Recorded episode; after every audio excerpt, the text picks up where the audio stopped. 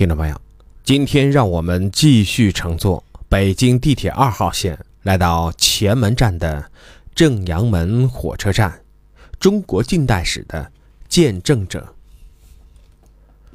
繁华的前门大街东南角矗立着一座中国铁道博物馆，这里的展品极为丰富，包括路轨、站牌、信号灯具、票证、线路图、老照片等百余类文物。但其实，真正的镇馆之宝不在展厅之内，而是整个博物馆本身。原来，这座博物馆建筑本身就是老北京规模最大的火车站——正阳门火车站。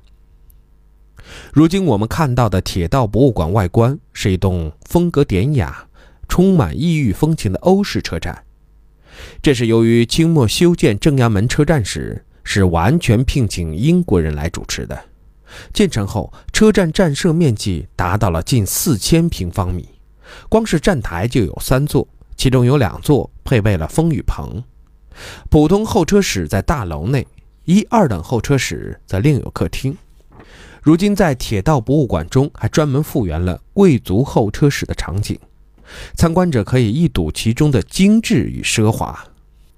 整个车站，问事房、客票房、行李房。公用电话、厕所一应俱全，甚至连无线电报装备都有。不要说在北京，就是在全国，正阳门火车站也绝对是首屈一指的模范车站。值得注意的是，虽然车站总体为欧式风格，但这些洋人设计师却也不忘在造型上体现出中国传统建筑元素。车站大楼外立面由灰黄两色砖砌成。其中加白色石条，正中巨大拱顶高悬，拱角处镶嵌中国传统的云龙砖刻雕饰。南侧穹顶钟楼耸立，四面蜡钟为人们准确报时。据称，这批英国设计师一到前门就被中国古老的城门建筑所震撼，修建正阳门火车站时也体现了他们的敬畏之心。如果我们仔细观察，就会发现，前门火车站不论主楼还是钟楼，在整体高度上都比一尺之遥的前门箭楼和正阳门城楼低得多。因此，虽然是一中一西、一新一旧，可是，在视觉上却让人们觉得相得益彰，并没有格格不入的感觉。这样的建筑理念值得今天的人们学习。正阳门火车站建成后，便马上投入了使用。车站以客运为主，货运次之，是当时中国最大的一座火车站，也是最大的铁路交通枢纽。出车站西行不远，便是前门大街，那是众所周知的老北京最繁华热闹的商业地区，而它的繁华也与前门火车站带来的巨大客流量密不可分。但也就是因为繁华，这里成了北京最早堵车的地方，常常两三个小时难以疏散。这也才引出来1915年由时任内务总长兼北京市政督办朱启潜主持，聘请德国建筑师对前门一带进行大规模的改造施工。改造后，箭楼北侧瓮城拆除，正阳门两侧各开门洞两座，使交通畅通。新建的马路缓解了交通拥挤的状况，同时又对正阳门城楼等古建筑进行了改造、修缮和美化，使车站周边环境发生了很大变化，也就形成了我们今天看到的前门景观。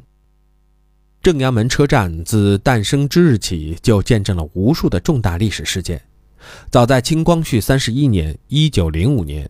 革命志士吴越在正阳门火车站的月台上刺杀受清政府派遣准备出洋考察的五大臣，当场壮烈牺牲，震惊全国。民国成立后，孙中山北上，袁世凯在这里主持欢迎仪式，欢迎者达数万人。一九二四年，孙中山伏病北上，李大钊和十万民众也是到这里迎接，盛况空前。同年，孙先生病逝。麒麟车又一次由正阳门东站南返浦口。冯玉祥发动北京政变时，也曾在这里安营扎寨。九一八事变爆发后，五百多名北平学生组成的南下救国团，又是从这里出发投入抗战。新中国成立前夕，毛泽东在这里亲自迎接宋庆龄进京。新中国成立后，毛泽东首次对苏联进行国事访问，从这里启程。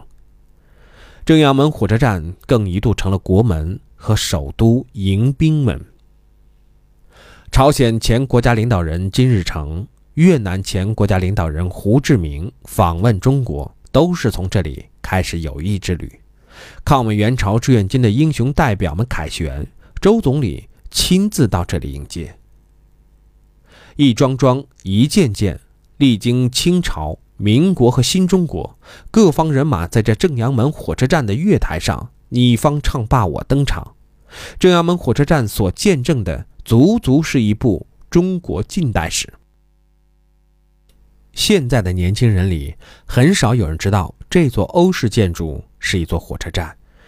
那是因为早在二十世纪六十年代初，老车站就已经停运。并改造成铁道部的科技馆，不久之后又被收归北京铁路局，改建成北京铁路工人文化宫。候车室则被改造成剧场，使用多年。二十世纪九十年代，为拓展多种经营，老车站拆除剧场，改造内部，先后被改建成老车站商城和电讯市场。直到二零零四年，前门火车站被划定为文物保护单位。老车站原貌才得以恢复。下期让我们走进杨梅竹斜街，风骚过，风雅过。